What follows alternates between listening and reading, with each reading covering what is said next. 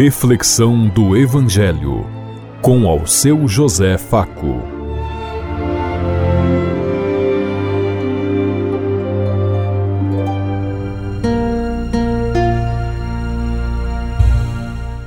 Paz e bem a todos os ouvintes da Rádio Construtiva e todas as emissoras em sintonia conosco e o povo que nos ouve.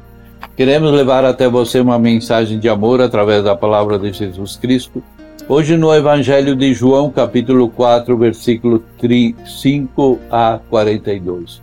Domingo, 12 de março de 2023. Que a graça e a paz de Deus Pai, Deus Filho, Deus Espírito Santo vos ilumine nesse dia e seja uma boa notícia para todos.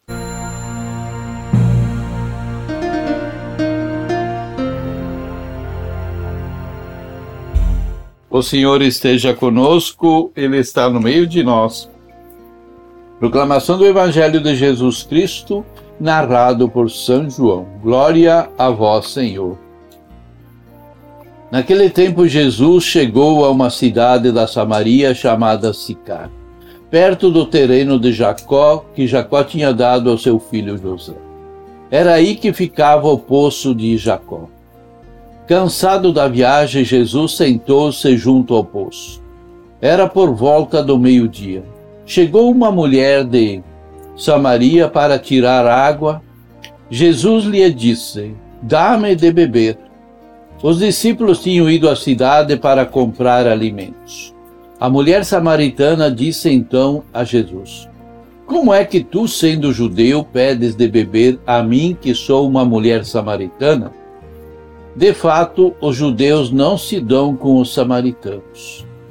Respondeu-lhe Jesus: Se tu conhecesses o dom de Deus e quem é que te pede, dá-me de beber, tu mesma lhe pediria a ele e ele te daria água viva. A mulher disse a Jesus: Senhor, nem sequer tens balde e o poço é fundo. De onde vai tirar a água viva? Por acaso és maior do que o pai Jacó, que nos deu o poço que dele bebeu, e como também seus filhos e seus animais? Respondeu Jesus: Todo aquele que bebe desta água terá sede de novo. Mas quem beber da água que eu lhe darei, esse nunca mais terá sede. E a água que eu lhe der se tornará nele uma fonte de água que jorra para a vida eterna. A mulher disse a Jesus: Senhor, dá-me desta água para que eu não tenha mais sede e nem tenha de vir aqui para tirá-la. Senhor, vejo que és um profeta. Os nossos pais adoraram nesse monte, mas vós dizeis que é em Jerusalém que se deve adorar. Disse-lhe Jesus: Acredita, minha mulher está chegando a hora em que nem neste monte e nem em Jerusalém adorareis o Pai. Vós adorais o que não conheceis. Nós adoramos o que conhecemos, pois a salvação vem dos judeus. Mas esta está chegando a hora, e é agora, em que os verdadeiros adoradores adorarão o Pai em espírito e verdade. De fato, esses são os adoradores que o Pai procura. Deus é espírito e aquele que se adora deve adorá-lo em espírito e verdade.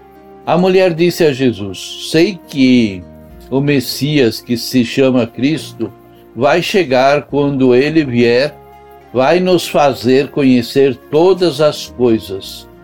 Disse-lhe Jesus: Sou eu que estou falando contigo. Muitos samaritanos daquela cidade abraçaram a fé em Jesus. Por isso, os samaritanos vieram ao encontro de Jesus e pediram que permanecesse com eles. Jesus permaneceu aí dois dias, e muitos outros creram por causa da sua palavra. E disseram à mulher: Já não cremos por causa da tua, das tuas palavras, pois nós mesmos ouvimos e sabemos que este é o verdadeiro Salvador do mundo. Palavra da salvação. Glória a vós, Senhor.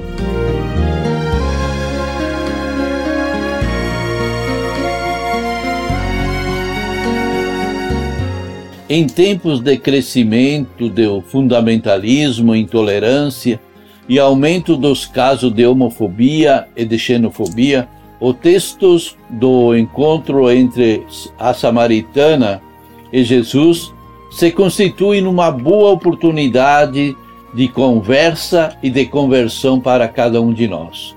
Não existe bem viver sem respeito às diferenças. Mais do que isso, para o, o bem viver que aconteça, faz-se necessário ir ao encontro e mergulhar nas outras pessoas e nas outras culturas. A sociedade atual é cada vez mais plural e isso é possibilidade de enriquecimento cultural para todos. Sentemos à beira do poço com a samaritana para uma conversa em torno desse assunto. Nossa tendência em ler o texto a partir de uma perspectiva unicamente cristocêntrica nos faz esquecer aspectos importantes. O encontro que se dá na terra daquela mulher, a samaritana. O estrangeiro e diferente na história de Jesus. É ele que exalta, exaltou no calor do meio-dia e sentou e sentiu fome e sede e por isso procurou a samaritana. Ele sequer tem um balde por causa da profundidade do poço, necessita da ajuda daquela mulher. Jesus fala ao à samaritana: Dá-me de beber a arrogância e a prepotência decorrentes de um judaísmo excludente são colocadas em xeques nesse momento. Todo mundo precisa de ajuda de alguém na vida. A rivalidade entre as pessoas judaicas e samaritanas era antiga, remanescente lá desde o tempo dos primórdios, quando os assírios tomaram Israel e colocar outros povos no meio para misturar as raças e as classes sociais. Mas tal miscigenação gerou reação de desprezo e rivalidade entre aqueles povos e aquelas pequenas nações naquele tempo, porque os judeus não aceitavam os estrangeiros.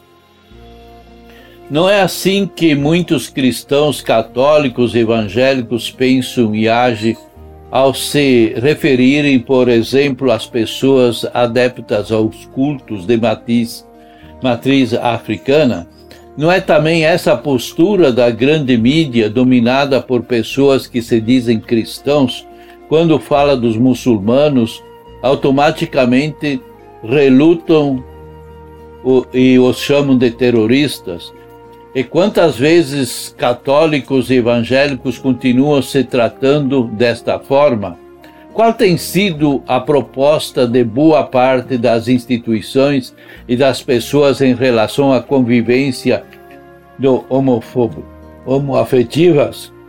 Com certeza, não se constrói o bem viver com tanta discriminação e preconceito. O fato de Jesus passar pela Samaria já diz muito, e ele passou por aí porque ele estava numa missão, num compromisso muito grande, onde ele deveria unir todos os povos e nações, porque o projeto de Deus é para a salvação para todos, não é para uma elite excluída como nós também pensamos hoje. A salvação de Deus é para todos aqueles que fazem a vontade de Deus. E muitas vezes, como Jesus já falou, ele já disse: as prostitutas vos precederão no reino do céu, entrarão no lugar de vocês. Se nós não formos convertidos, se não formos capazes de assumir as diferenças e aceitar, aceitar o projeto de Deus, nós também estamos incorrendo nesse risco. Que sejamos igreja viva, acolhedora e que possamos olhar para dentro de nossa igreja e ter certeza que ali tem lugar para todos participar. Não é como hoje que nós vemos que a grande maioria dos pobres, fracos e de outros crenças não tem coragem de entrar nas nossas igrejas porque vem no nosso rosto que nós os rejeitamos. Sejamos cristãos de verdade e assumamos o nosso papel de filhos de Deus. Pensemos em tudo isso enquanto eu lhes digo. Até amanhã, se Deus quiser. Amém.